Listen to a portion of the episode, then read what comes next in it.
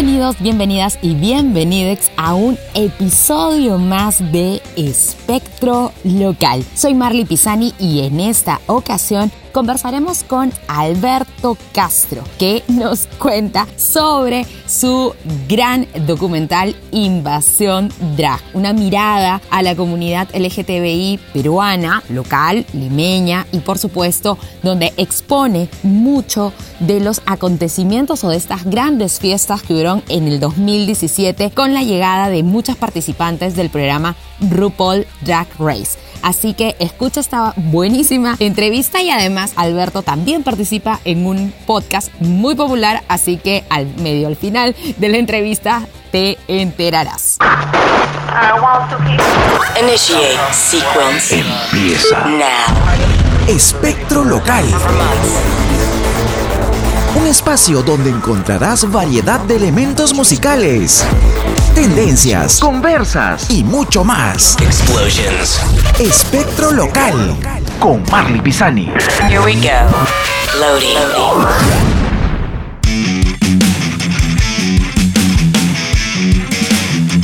Empezamos la entrevista, estamos con Alberto Castro. Podríamos decir, eh, ya que no hemos encontrado una definición exacta, como nos has comentado, podríamos decir videasta, documentarista, filmmaker y por supuesto fan del mundo drag. ¿Qué tal, este, Alberto? Bienvenido. Gracias por, por invitarme a conversar contigo. Pero sí, fan del mundo drag definitivamente por sobre todo, creo. Esa es la, la definición que podríamos darte para presentarte con este nuevo proyecto que ha salido a la, a la luz, básicamente. Sí, porque de hecho es el punto de partida del proyecto en sí. ¿no? Yo me acerqué a estas drags antes que incluso de realizador y la realización fue un poco una excusa para acercarme originalmente a ellas, ¿no? Luego ya me di cuenta de que había un, un tema interesante que retratar, y no solo un tema interesante que retratar, sino un momento quizás de país interesante que, del cual se podía hablar, ¿no? Así que sí, ese es el origen. creo. y de hecho, importante lo que comentas, porque justo era la, la, la, la pregunta que había planteado. ¿Cómo así surgió la, la idea? Nace, este, bueno, ya nos, nos hace un poquito de pistas, que nace durante todo este proceso del, del 2017, que fue un tremendo año en cuanto a lo que es las fiestas que involucraban a los drags participantes del programa que muchos descubrimos que no éramos los únicos que veíamos en nuestras casas, sino de que había prácticamente una legión de fans en Lima que veía RuPaul Drag Race. A ver, yo empecé a ver el programa cuando entró a Netflix y creo que Netflix fue una puerta que le abrió a, a mucha gente Ah, sí. la posibilidad de ver el show. ¿Tú lo ¿no? viste en Netflix? Sí, Espera, porque hay gente que lo veía antes. Yo lo veía en VH1. Disculpa. Yo lo veía desde, Claro. que, desde que había VH1, eh, desde la primera, segunda temporada y creo que llegué hasta la tercera. Luego perdí el rastro porque obviamente quitaron VH1 en nuestro país. Se fue, este Claro. maldito Movistar se lo llevó y perdí obviamente el rastro de que, se- que seguía el programa, ¿no? Y obviamente los productos digitales puestos en internet no eran el boom de lo que es ahora, ¿no? Ya con la llegada de Netflix y cuando apareció en Netflix, olvídate, fue así, pero vamos a ver todo de nuevo. Bueno, menos la temporada hay 1 fa- que no está. claro, y hay fans que son más puristas que dicen, no, que los que han llegado por Netflix no son tan fans, bueno, porque o sea, tú has visto mucho más tiempo que yo. Exacto. Sí, sí, pero no, no me considero tan purista. Claro, claro, creo que Netflix igual le abrió la puerta a una nueva generación también de fans al programa y es por eso que se volvió este fenómeno internacional tan grande, ¿no? Y lo que sucedió fue que de pronto me enteré que vino la actriz Kennedy Davenport, Ujú. esa fiesta no la grabé, pero yo fui como asistente Ya. y, y, claro, obviamente yo había visto la, la- el flyer de que venían al Perú y, y dije, eso no está sucediendo, eso es mentira. Entonces tenía que confirmarlo con mis propios ojos y cuando fui las vi dije, ok, esto es algo que está empezando a suceder Exacto. y yo como necesito conocerlas, ¿no? Necesito conocerlas y necesito no gastar tanto dinero en conocerlas también. Entonces, Es- ¿cómo- cómo Punto importante de que no? también eso fue un quiebre económico en el bolsillo de muchos en el 2017, donde yo tenía que decir, ya bueno, este, ¿cómo hago? ¿Cómo pago drags? Este, voy a conciertos, porque bueno, yo también soy así de conciertos, entonces tenía que hacer como una repartición económica equitativa Exacto. para poder este, No, asistir. ¿Y cómo fue que te acercaste tú al grupo de organizadores o simplemente cómo fue así que te acercaste a poder tener acceso a grabar esta, estos eventos? O sea, yo desde, desde siempre he andado con una cámara en la mano, grabando cosas, ¿no? Soy una persona muy curiosa en ese sentido, ¿no? No, no armaba muchos documentales ni nada, porque en general yo siempre pensé que iba a ser ficción nada más.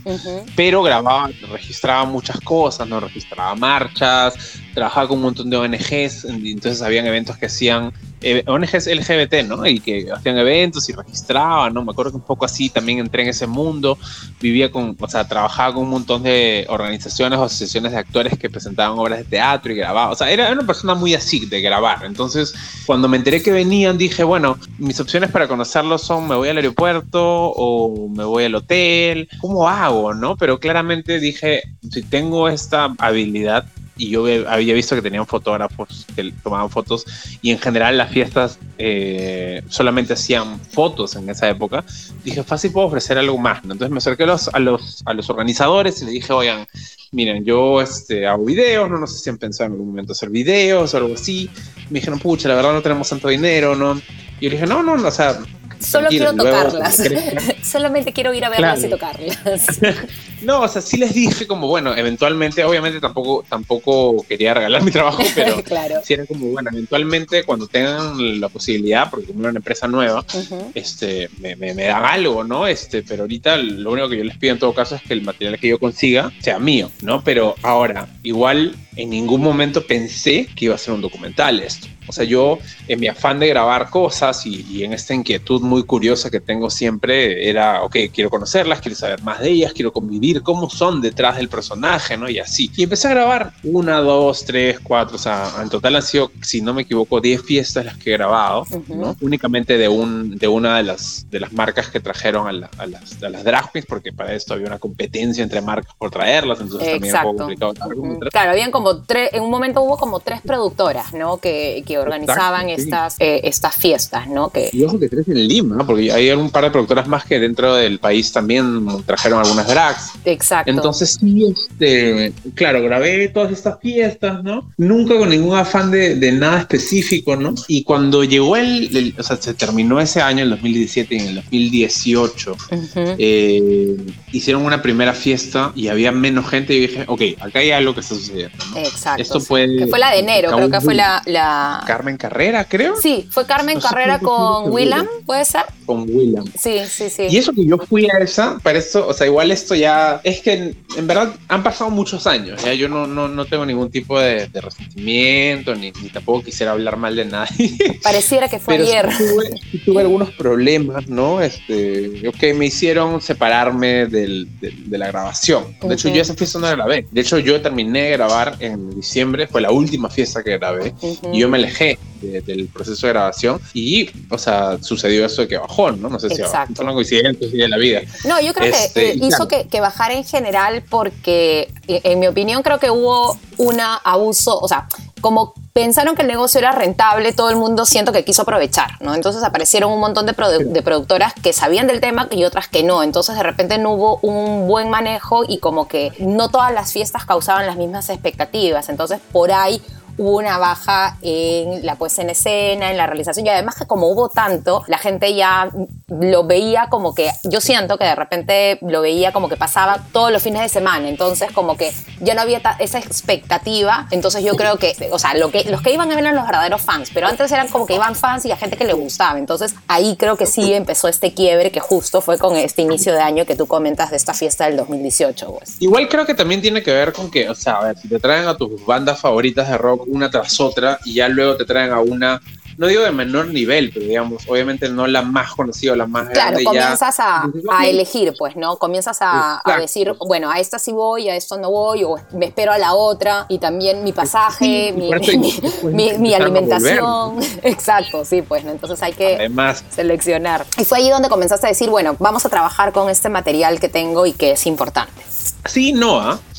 Es que o sea, el proceso de invasión de las ha sido un proceso bien raro, bien largo, bien extraño, ¿no? Este, la verdad es que yo o sea, cuando terminó ese año, y para eso no cuando terminó ese año, un poco antes, yo empecé a trabajar en otro documental. A mí me fascinaba el mundo de las drag queens y gracias a estas fiestas yo conocía muchas drags peruanas. Claro. Entonces, en ese ímpetu de curiosidad dije, bueno, este documental, o sea, lo que estoy grabando ahorita no es un documental, pero quiero hacer un documental. En esa época yo, yo no sentía que era un documental. Entonces, Claro, era un registro en vivo de lo que sucedía, pues, ¿no? O sea, era un registro, sí, un registro en vivo que para esto no tenía una relación clara, ¿no? Además, te imaginarás como eran artistas, algunas tenían más tiempo que otras, algunas, este, no sé, llegaban eh, y inmediatamente se iban a performar y terminaba el show y se iban al, a- a- al aeropuerto. Entonces, exacto. con cada una grababa cosas distintas. Entonces, planear una estructura o algo no, no era algo posible. Entonces, claro, para mí eso no, era, no iba a ser un documental.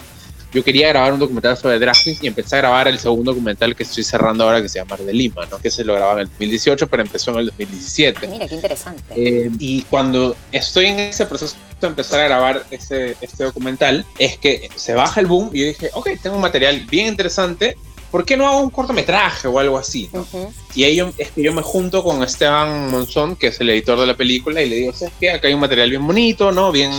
Hagamos un corto, o sea, un corto que básicamente diga, bueno, vinieron todas estas, estas, estas artistas, ¿no? Y, y performaron de esta forma, y sucedieron estas cosas, y fin, ¿no? Y empezó ahí un primer proceso de edición que terminó en un primer corte que era únicamente una crónica de, de lo que había sucedido, ¿no? ¿Y más Era o menos cuánto tiempo poco- duraba? ¿Tenías más o menos una estructura de tiempo o...? O sea, es que duraba más, o sea, a ver, como te digo, yo pensé que iba a ser un corto y cuando empezamos a editar, oye, eso es imposible. que sea un Claro, que corto, bueno, ¿no? corto porque son tantas fiestas que Claro. obviamente que era un largometraje. De una hora, una cosa así, pues, ¿no? Y me acuerdo de que, es más, hoy día este, un amigo publicó una historia, no sé si que Instagram te recuerda las historias de, Claro. de tiempo atrás, que salía que hace dos años yo organicé, hoy, un día como hoy, que estamos grabando esto, este 2 de diciembre, hace dos años, en el 2018, yo organicé una junta con unos amigos para mostrarles el documental. Ah, mira. no este primer corte del Ujú. documental. Y en ese primer corte lo que sucedió fue que, o sea, todos la pasaron bien, ¿no? Les gustó. O sea, me decían ya, pero, o sea, no entiendo muy bien qué es lo que quieres decir, ¿no? Porque además, o sea, como fans de RuPaul sabemos de que en internet vamos a encontrar miles de videos, miles de películas, de, de series de incluso del mismo World of Wonder que tiene miles de programas. Entonces, Exacto. claro, medio que todo ya se ha dicho, ¿no? Entonces, claro, el foco no, no era, o sea, no era diferente. Claro, y era, y era como, o sea, como que hay muy- mucho producto de nicho para gente que sabe, y- o que sabe los gags, los chistes, o que conoce a, eh, a- a los personajes, ¿no? Pero creo que en, en cuanto a tu documental también abordas algunos temas que no necesariamente están anclados al, al programa, ¿no? Que también es lo interesante, ¿no? Y que creo que ha sido una oportunidad para contar mucho más cosas que suceden aquí en nuestro país, ¿no? Y eso justamente aparece en un segundo y en un tercer corto. O sea, lo que sucede ahí claramente es que el primer corto me di cuenta de que no estaba diciendo nada diferente o nada claro. Y me, me di cuenta que necesito empezar a contar historias. Y ahí es donde me acerco a la tía Sandra, me acerco a Pimi, me acerco a, Ujú. a la, a la pedida de mano, ¿no? Ellos no estaban en el primer corte. El primer corte estaba enfocado exclusivamente en las drags de RuPaul. Y eh, con ese segundo corte me di cuenta de que, claro, estaba contando historias individuales, pero esas historias individuales también hablaban de un país. Exacto. Y ese tercer corte recién es el que incluye todo un bloque de la marcha del orgullo, un poco las, las la- no sé, las- los pendientes de la comunidad, ¿no? Entonces, sí ha sido un proceso de, de, por un lado, entender el material y por otro lado, también creo yo que entenderme a mí, ¿no? O sea, yo este, soy una persona homosexual que, no sé, pues tengo 30 años, entonces he vivido o he crecido en una época en la cual ser homosexual igual, o sea, no digo de que haya cambiado tanto, pero... claro, digamos, pero ha habido un una transición. Sí, sí, sí, ha habido generacionalmente pero y, a mí me gustó mucho cuando vi el documental esta, esta apreciación que tenían ellos, bueno, o- obviamente porque de hecho también son extranjeros y, y de que aquí no, no hay tanto el tema de la homofobia, ¿no? Eso sí me, me llamó la atención y que obviamente personas de la comunidad decían, no, sí, sí hay, me tiene solo que de lunes a viernes o este, no, no es que lo, no exista, o sea, hay, pero de repente no lo han sentido además también por por un tema de que, como mencionan también en el documental, que, que al, al extranjero o al turista siempre se le trata bien, ¿no? Entonces también me pareció muy interesante esto. Y sí, lo que comentas también de un tema generacional es bastante interesante, ¿no? De hecho, creo que las personas que están dentro de los 35 para abajo creo que han vivido o, eh, este proceso un poco más de, de no hacerse paltas por el tema de la, de la orientación sexual, ¿no? Entonces como que siento que están, han, ingresaron como que más fría a esto. En cambio, bueno, mi generación, yo tengo 37 y soy más para los de 40. Sí era, o sea, como que no era tabú, pero ya no se cuestionaba tanto, ¿no? Pero igual siempre había o nunca faltaba el comentario o el preguntar o eh, esta curiosidad que se daba también en ciertos, en ciertos rubros, ¿no? Bueno, en el rubro, no sé, la gente medio de arte, comunicaciones, era como que ya, bueno, y ahora como más, más fresh, ¿no? Pero sí, en ciertos ámbitos todavía había eso, ¿no? Y creo que eh, también es una parte importante que cuentas también sobre lo del tema generacional, ¿no? De, esta, de, de, este proceso un poco más de, estar abiertos a estos cambios, ¿no? De, presentar y hablar de quién eres, ¿no? Y también creo que ah, habla mucho de lo que el programa significó para mi generación. O sea, creo que para una generación, como tú dices, más joven, el programa era, era una, una, muestra de lo que ellos mismos eran, ¿no? De la expresión que ellos tenían. Pero en mi caso, a mí el 2017 me marcó porque me cambió un montón. O sea, me hizo eh, aceptarme un poco más, ser un poco más libre, atreverme a vestirme de otra forma, algo que yo antes no hacía. Entonces creo que un poco de, del documental también eh, y de escribir el documental y de, reestructurarlo y de que se vuelva una película un poco más personal, tiene que ver con eso. O sea, hay un momento, en, o sea, hay un personaje en el documental que es, que es muy amigo mío que habla sobre cómo antes le daba miedo ir a las marchas y no le gustaba porque le daba este, vergüenza de que lo reconocieran o de que pensaran de que era muy femenino, etc. Y eso claramente es una voz que me representa totalmente. Entonces, claro, es, este documental fue, es, es el retrato de un fenómeno loco es el retrato de un país que, claramente está cambiando y empezando a entender quizás algunas cosas para las que le falta un montón, pero es también un retrato muy personal, ¿no? Un retrato de un año muy especial para mí desde este lado, ¿no? Desde ese, desde ese cambio que internamente también me hizo vivir. ¿Crees que tu documental rescata esa o también quiere transmitir esa confianza para nuevas personas, independientemente de, la, de las edades o el género, de las orientaciones? ¿Tú crees que también tiene esa capacidad de brindar esa confianza para estar feliz y cómodo con, con, lo que uno es? Yo espero que sí. O sea, y, y, de hecho con las personas con las que he hablado que han visto la película, eh, sobre, o sea, no sé, más ligada a la prensa cinematográfica, etcétera, no hay muchos retratos eh, LGBT en el Perú. O sea, son muy pocos. O sea, si hablamos de la televisión hay algunos más, pero igual muy limitados. Pero si hablamos en el cine, incluso menos, ¿no? O sea, y en general, no sé, pues tenemos Contracorriente, que es la historia de un homosexual que no se acepta, reprimido, encerrado. Retablo, que el año pasado también. Claro, también eh, a los Retablo, que es un personaje que, que, se vuelve víctima por ser homosexual y que al que claramente nunca terminaron de darle como un trasfondo. Entonces, claro, no había, no había una representación plena de ser gay o de ser queer o de ser este, parte de la comunidad en, el país. Y es la primera vez que sucede, y, y, eso me lo resaltaba mucho, que estas personas son las que cuentan su propia historia, ¿no? Y si bien se hablan de cosas violentas o difíciles, en general están divirtiéndose, están yéndose de fiesta. Entonces, no sé si fue intención, o sea, mi intención nunca ha sido como, como, como pontificar o decir algo así, pero medio que ha salido, obviamente siendo yo una persona homosexual, obviamente la película está hablando desde un universo, desde un lenguaje homosexual y expresando desde ese lado, ¿no? Y, y, y si ayuda, bravazo, ¿verdad? Me parecería genial, porque claro, nosotros estamos acostumbrados a ver a las drags RuPaul, a los gays en las fiestas de afuera, pero de pronto ver a gays en el Perú, o sea, quizás hay, un, hay una persona homosexual o alguien queer o alguien que aún está en un proceso de definición ahorita que que no vivió esa época y de pronto ve esta película y dice, maña, o sea, eso sucedió en el Perú y, si se puede, quizás le va a dar un poco de energía, un poco de, fortaleza, no sé.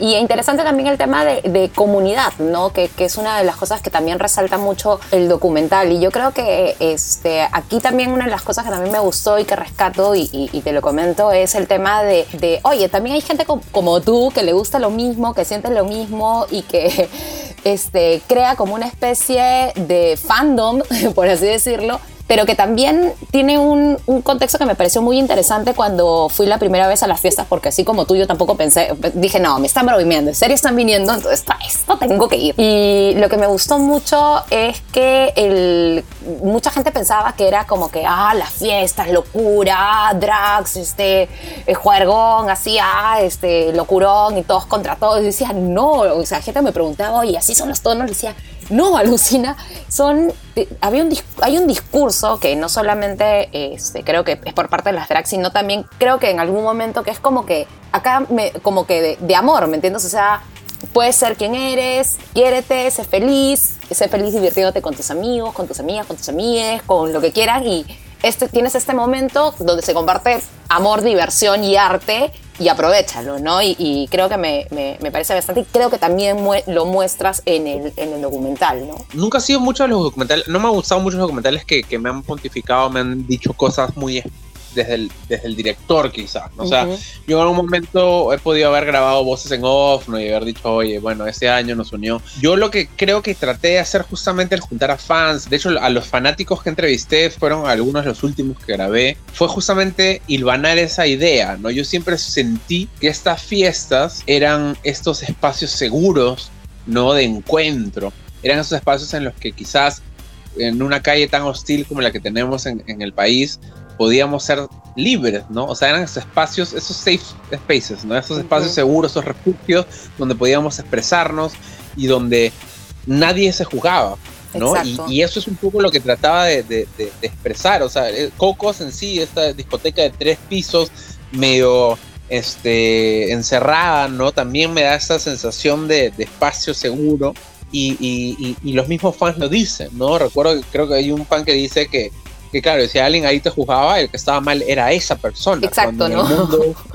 Cuando al revés es así. Y mira, y, y, conversando un poquito interesante lo que me cuentas de este lugar seguro, porque en mi posición, mujer heterosexual, este, también era un espacio seguro porque podía vestirme como quería, podía ponerme lo que se me daba la gana y nadie volteaba a mirarte o a juzgarte o a decirte, oye amiga, te has puesto mucha escarcha en la cara, ¿no? O este, oye, oye amiga, o de repente estás un poco subida de peso para ponerte ese polito, ¿no? Eh, y además que también como mujer que sale a la calle y que obviamente sabemos que o si eres homosexual te molestan o si eres mujer te acosan, así definitivamente, o bueno, también en algunos casos también te agregan, también era como un espacio seguro para ir y poder divertirse con amigos o también incluso algunas veces también he visto parejas de chicos este, heterosexuales juergueándose a mil.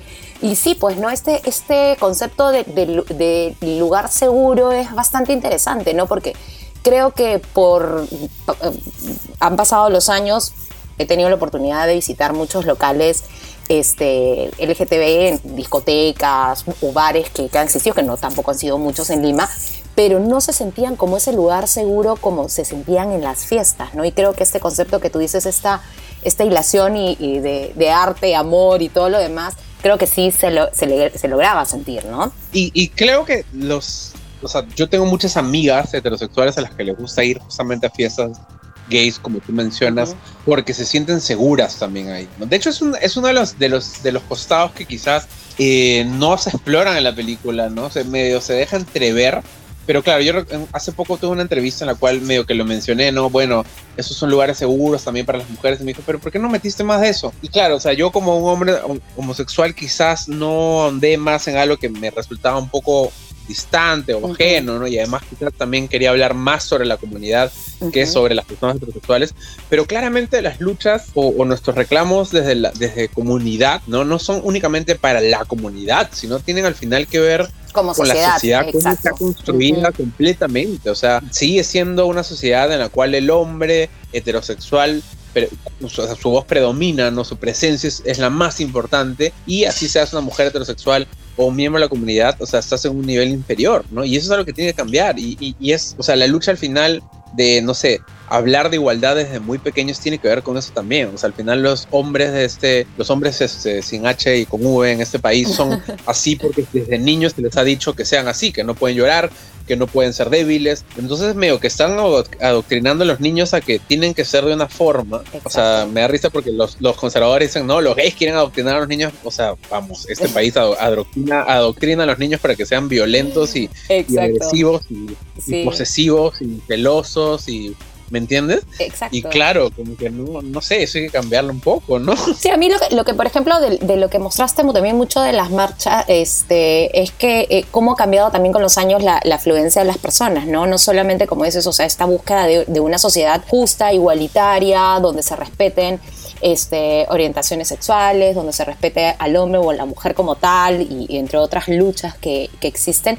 Y también me parece interesante mostrar de que con los años, y, y, y creo que generacionalmente lo he visto, de que asisten familias y, asisten gente hasta con sus propios hijos, y a mí eso me parece increíble, y en realidad creo que eso es una de las cosas que se tiene que buscar, y que esto no solamente este, sea un espacio de diversión, sino también un espacio donde se integre también un poco a la familia, que también es importante y es un sostén eh, importante y y emocional para una persona que decide abrirse al mundo con eh, su sexualidad, ¿no? Sí, totalmente, ¿no? Y al, y al final, ligado a eso, por ejemplo, a mí me pasa mucho, este año ha sido un año importante en cuanto a manifestaciones también, que son, hemos vivido varias de ellas en las últimas semanas, y me pasó algo que no me pasaba, o sea, yo como te digo, tengo más de 30 años, yo he marchado muchas veces por distintas causas políticas a lo largo de mi vida, pero siempre había como una cosa que separaba la idea, de, o sea, marchabas en la marcha de orgullo, y era para expresarte como una persona homosexual, Ujú. pero no sé, marchabas contra Fujimori o marchabas por algún tipo de problema, este, lo que sea, pero y eso era una marcha, digamos, separada,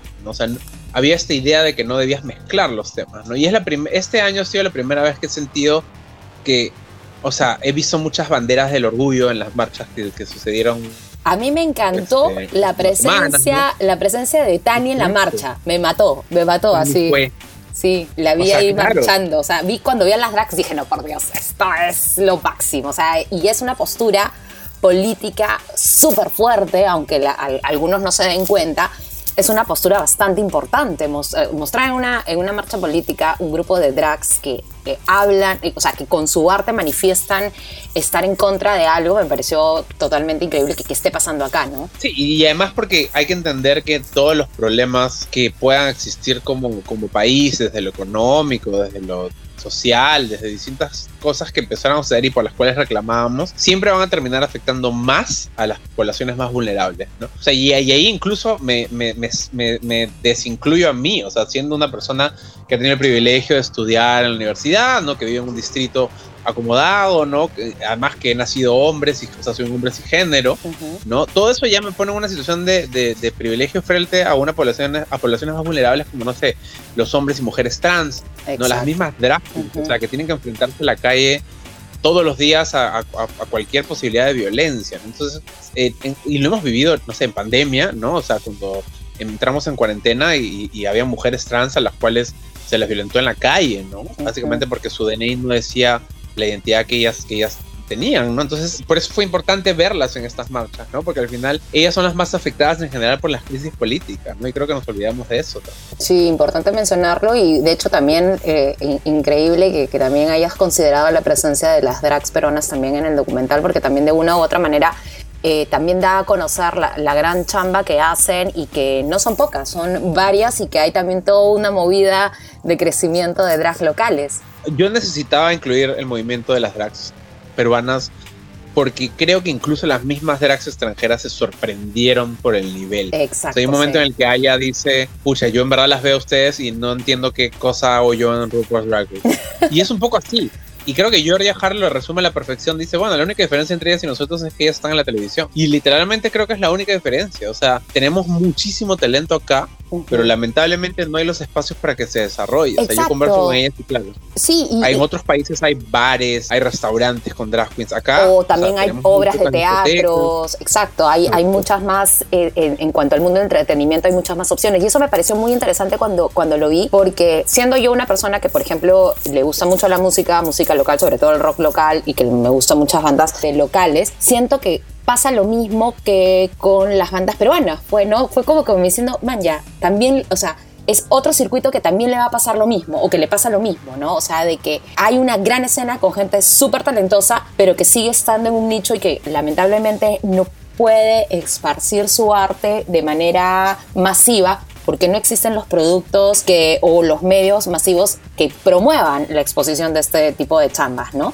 Y yo creo que necesitamos muchos más espacios más diversos, o sea, se ha limitado. Lo bueno es que ha está cambiando, o sea, Sí, las poco a drag queens poco. ahora aparecen en despedidas de solteros, ¿no? Aparecen en quinceañeros, o sea, aparecen en, en otros espacios, en eventos corporativos, que es algo que antes no sucedía. Exacto. Y eso es positivo, ¿no? Sí. Ahora, lo, lo difícil de las drag queens es, es, hay que considerar que son personas que gastan muchísimo, o sea, gastan Es- mucho maquillaje. Exacto, es una tremenda inversión. Y, también en el Es físico, en el baile, y es, eso es toda una performance súper, súper cuidada. Entonces lo que sí hay que hacer también es valorar un poco ese trabajo porque se les sigue su, su pagando. Eso también hay que mencionarlo porque se sigue considerando que, que, o sea, su, su labor no, no sé, yo siento que vale mucho más de lo que aún se les sigue pagando a estas performances para la inversión de maquillaje, de vestuario, como tú dices, de entrenamiento, ¿no? Ojalá con el tiempo vaya cambiando. Yo creo que en general también está cambiando, ¿no? Su, ingreso a distintas eh, facetas, como estoy mencionando, eventos corporativos, el despide de soltero, etcétera, está permitiendo de que quizás lo que pueden llegar a cobrar sea un poco más, ¿no? Pero, o sea, ellas viven de eso, al final viven de performar en las noches, performar solamente los fines de semana, ¿no? Entonces es, es no, y es con bien la pandemia, complicado de cuando hecho, es súper complicado el tema de, de la los ingresos, les ha ¿no? golpeado Sí. les ha golpeado durísimo. O sea, a mí me da mucha pena este que de pronto estas personas que yo sabía que vivían de performar a las 4, 3, 2, 4 de la mañana los sábados, de pronto no podían hacerlo, ¿no? Lo bueno es de que, bueno, el- el- las redes sociales felizmente han permitido de que pudieran performar en lives.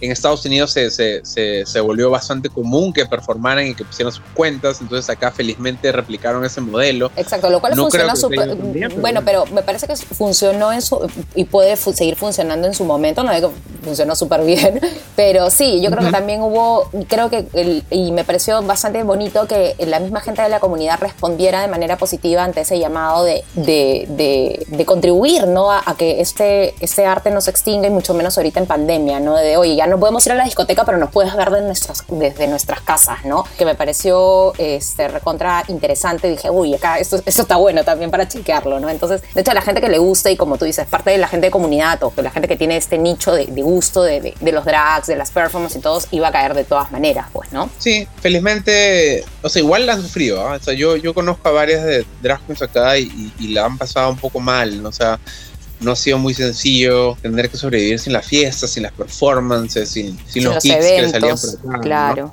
Felizmente, de pronto a- aparecieron los eventos virtuales y empezaron a contratar algunas, ¿no? Igual, o sea, yo soy muy cercano a, no sé, a Tani y Georgia, que dentro de todos son las drags más conocidas o más importantes del, del- del- del medio. Entonces, yo no quiero imaginarme cómo quizás eh, las que no son tan conocidas la han pasado en, en- en esta temporada, ¿no? Igual ha sido un año bien, bien difícil para todos. Eh, ojalá que pronto podamos volver a una especie de normalidad, ¿no? Y que, y que empiecen a, a- a estas personas también A recuperar sus trabajos. ¿no? Exacto. Sí. Alberto, una pregunta. ¿Cómo hiciste, por ejemplo, que, que acá la gente del, del audiovisual fácil se está preguntando, ¿cómo hiciste con el tema de los permisos? Porque a veces, como sabemos que en cuanto a las drags internacionales son medio personaje, este, hay un, un- un tema de ceder algunos derechos. ¿Hubo alguna por ahí que se puso medio, medio pesado, medio pesada? Este, con este tema o fueron bastante prestas para participar en el documental? O sea, lo, lo máximo que había era un poco poner límites en cuanto a, a hasta dónde se grababa. ¿no? Ok. O sea, hay unos personajes que sí me decían, eh, no quiero que me grabes en proceso, ¿no? O sea, por ejemplo, con Alisa fue, ok, yo me tengo que maquillar hasta cierto punto y de ahí empiezo a grabar maquillaje. O sea, si bien la escena plantea a Alisa maquillándose, por ejemplo, Ujú. ella ya está medio maquillada, ¿no? Y tiene todo el sentido. O sea, si eres un artista que vende una imagen, tienes que cuidar esa imagen también. ¿no? Exacto. Habían otras que no querían que los mostrara de, de- en su versión este, masculina, ¿no? Ujú. Habían otras que no querían que cuando estaban en pleno proceso en vestirse se grabaran, ¿no? Entonces, ese tipo de cosas, este, bueno, igual cuando ves el documental te vas a dar cuenta de quiénes, quiénes son las que dejaron más o menos grabar, ¿no? Pero hay otras que, que eran más por tiempo también, ¿no? Pero en general todo fue muy, muy amical, ¿no? De hecho, he hablado con varias de ellas después de, de- de que ya se está a punto de estrenar el documental y todas están muy felices y recuerdan con mucho cariño ese año. ¿Alguna ya lo vio? ¿Tienes al- al- algún comentario de alguien que ya lo haya visto hasta el momento o todavía Porque nada? Me pidieron enlace para verlo, pero nadie me ha dicho nada específico. Igual deben ser personas que están muy ocupadas, ¿no? Pero en general, o sea, recuerdan con mucho cariño ese año y creo que lo mejor es que se han dado cuenta que, que no es un documental que busque sacar provecho de ellas o que se trate de alguna de ellas. No creo que ahí, ahí sí hubiera habido un problema que quizás decían, bueno, estás tratando de, de lucrar conmigo, ¿no? Ujú. Todos han entendido que al final se trata también de hablar de un país y por eso mi intención también siempre era darle mucha voz a los personajes locales, ¿no? Exacto. tanto a las drags como a los fans o a las personas, no sé, la tía Sandra, la tía Manu. O sea, al final, la marcha es un segmento muy importante del, del documental porque creo que al final, más que, ah, las drags de RuPaul vinieron al Perú, es, oye, este fenómeno raro sucedió en un país como este. Y, y- Ujú. y qué cosa dice de nosotros eso también. ¿no? Importantísimo, lo, justo lo que acabas de, de mencionar. A ver, ahora sí, las preguntas ya como para ir cerrando, que se nos ha pasado el tiempo al toque. De las drags que has mostrado ahí, con tres con las que te quedas así, así fandom total, así fanático total de las que has presentado en el documental. Es bien loco porque, claro, a ver, yo antes de conocerlas, yo era mis favoritas, y creo que igual siguen siendo, ¿no? Eran Bianca y Alaska. Yo las amo demasiado. Pero posterior ya, creo que ya es, es distinto el, el, el, fanatismo porque tiene más que ver con, con, con, el mensaje que llevaban encima. Yo de Raya me enamoré cuando la conocí. O sea, su, su mente me parece hermosa y política y súper clara con lo que quiere, ¿no? Me encantó hablar con Corny Act. Creo que Corny Act es una de esas personas que tiene súper claro también su posición y la influencia que puede tener lo que hace en, una comunidad y en, y en, justamente cargar mensajes políticos o de, o de ayuda, no sé, hablamos mucho sobre, sobre la necesidad de hablar de VIH aún en la comunidad, por ejemplo. Eso es algo que, no se incluyó en el documental. Y ella tenía muy claro estas, estas ideas y, cómo quizás acercar o, eh, desestigmatizar muchas ideas que había en torno a eso. No, no hubo una forma de incluirlo en el documental porque no había ningún enlace o puente a otro tema.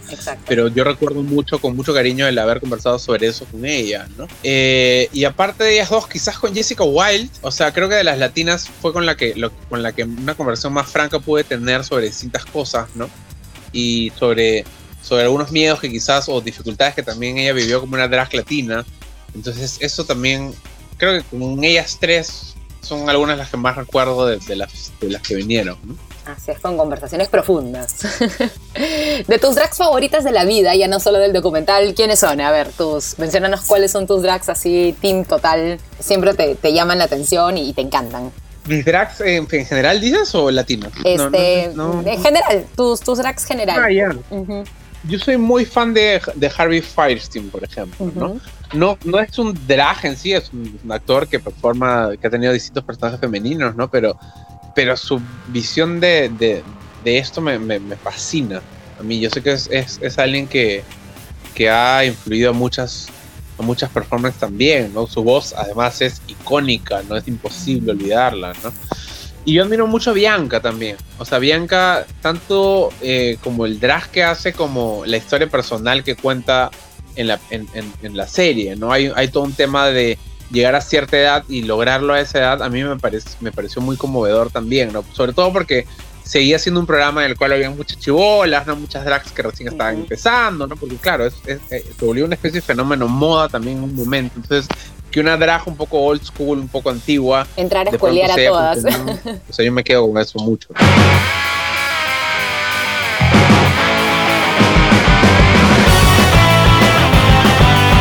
Alberto, muchísimas gracias. Ya pasaron casi 40 minutos de nuestra conversa. Y nada, muchísimas gracias por esta entrevista. Que Invasión Drag sea toda una invasión y que también habrá, espero, este paso para hacer más documentales de, relacionados a estos temas, ¿no? Que como ya dijimos off the records, en el país no, no, no hay mucho desarrollo, ¿no? Eh, sí, ojalá que sirva, ¿no? Y ojalá que sirva también para, para motivar a quizás una nueva generación de realizadores eh, LGBT, ¿no? O sea, y a que cuenten sus propias historias. Que no son pocos, ¿ah? Porque yo soy docente eh, con temas de en, institutos que vemos el tema de, audiovisuales y no son pocos, solo que ahí hay que meter la expresión para que hagan más cosas.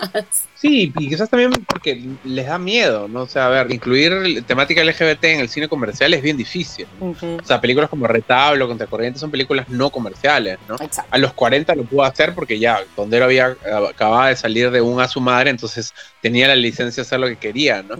Pero hacer películas de temática LGBT que puedan funcionar no, no, es, no es un cine rentable, no es un cine sencillo de hacer, ¿no? Entonces, por eso creo que también les da mucho miedo. O sea, para que Invasión Drag le vaya bien también precisamente para eso, ¿no? Para que se pueda demostrar que hay un público y que se puedan seguir haciendo cosas en esa línea, ¿no? ojalá. O sea, no también porque me gustaría que la vea mucha gente, ¿no? Pero también este para que abra esa puerta, ¿no? Y, y, a mí todos los comentarios que me llegan justamente van en, esa línea, o sea, es algo que no, no había visto, es algo que, que, no pensé que se podía hacer acá, o sea, y eso a mí me motiva un montón porque, claro, yo como alguien que, que es abiertamente homosexual, quizás me interesan mucho estas, esas historias, ¿no? O esos retratos, entonces al final que eso signifique algo para otra persona es, es, es lo que cualquier realizador quiere, quiere hacer, ¿no? Justamente llegar a alguien y tocarle una puerta y, que esa persona responda. Y que sobre todo le gusta la, la, obra, ¿no?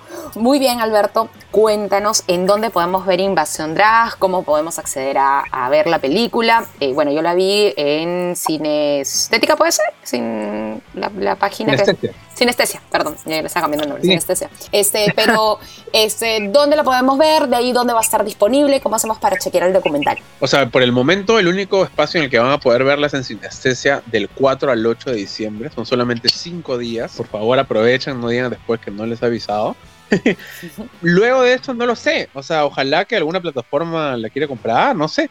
Pero en verdad, ahorita la- las únicas oportunidades como oficiales que hay para verlas son esos 5 días a través de sinestesia, ¿no? Sé que hay mucha gente que la vio en el Festival de la Universidad de Lima, que se realizó en- a mediados de noviembre, ¿no? Ahí fue, digamos, la primera vez que se vio. A mí me gustaría moverlo mucho por festivales, todo lo que queda, o sea, todo lo del próximo año. Y eventualmente cuando se abran los cines, ya por un tema muy personal, muy generacional, quizás también a mí me encantaría verlo en pantalla gigante. ¿no? Es- creo que es el sueño de cualquier director, Sí, hacer una película obvio. y verla en el cine. Sería... O sea, todo bien con verla digital, pero quiero no, ver no, el- sería, Sí, eh, sería además recontra chévere y además con fiesta y con todo y aprovechar el, el- el- el tema Draxi y el tono, pues, ¿no? Que todo el mundo eh, le gusta al fin y al cabo, ¿no? Celebrar este, estos logros. Bueno, Alberto, muchísima suerte, que ojalá muchísima gente vea esto y esperamos que poderlo ver en el cine eh, en algún momento. Y dónde te pueden encontrar a ti, tus redes, también estás en podcast, así que a comentarnos un poco sobre dónde podemos conocer y encontrar más de ti. Bueno, me pueden seguir en Instagram en, eh, como mc-zorro. eh, y como tú dices, tengo un podcast que se llama Calla Cabro. Uno de los más escuchados también en, en Perú. Que justamente conducimos tres homosexuales que tratamos de darle la vuelta a esta frase que tan denigrantemente nos han dicho toda nuestra vida, creo. Entonces, este, ya hablamos de distintos temas, ¿no? Algunos menos serios, algunos más serios, ¿no? Tenemos episodios de, hemos hablado del feminismo, por ejemplo, tanto como hemos hablado, no sé, las fiestas de cumpleaños, ¿no? Creo que tratamos de, de justamente hablar de, de distintas cosas, ¿no? Nos interesa mucho la política también, hemos hecho episodios de política. No sé, creo que hablamos Alberto, un ¿no? poco de- Eh, de- Alberto de- Belaunde también ha estado por ahí, ¿no? Alberto Belaunde estuvo ahí, Marisa Glave también, ¿no? Entonces, este, sí, si les interesa escuchar un poco más este, lo que pensamos, pueden entrar a Calle Cabro, arroba Calle Cabro, ¿no? Pueden seguir a mí en mc-zorro, ¿no? Y ojalá que pronto haya más novedades sobre las siguientes películas que estoy preparando.